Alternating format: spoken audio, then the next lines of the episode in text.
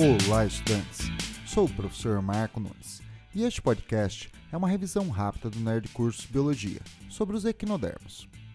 Os equinodermos são animais com espinhos na pele, com um sistema ambulacrário e geralmente possuem uma simetria corporal pentarradial secundária, visto que as larvas possuem simetria bilateral e os adultos pentarradial. São animais aquáticos, típicos de ambientes marinhos e estuarinos. Não há espécies de água doce.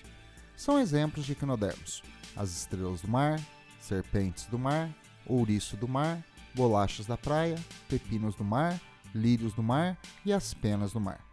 O sistema ambulacrário, ou também chamado de hidrovascular, é um sistema de canais de circulação de água que serve à captura de alimento e locomoção.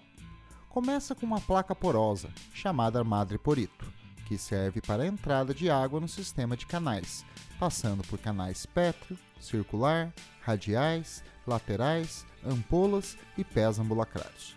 As ampolas são bolsas musculares.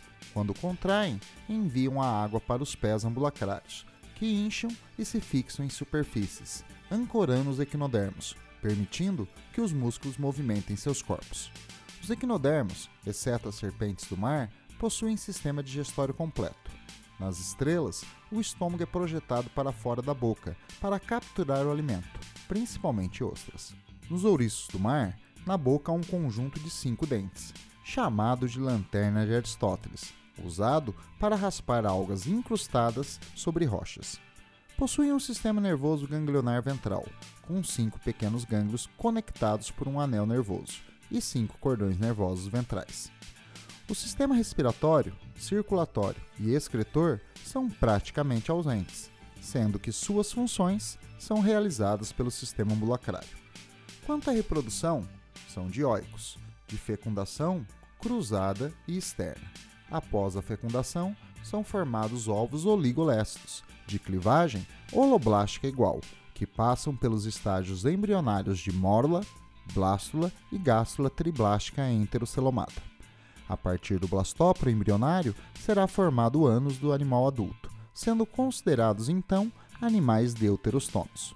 Somente equinodermos e cordados são enterocelomados e deuterostômicos, um sinal de parentesco evolutivo entre esses dois filos. Do ovo sai uma larva, portanto o desenvolvimento é indireto. As estrelas do mar possuem grande capacidade regenerativa, quando perdem um braço, podem regenerá-lo e, a partir do braço perdido, formar uma nova estrela, sendo então uma forma de reprodução assexuada.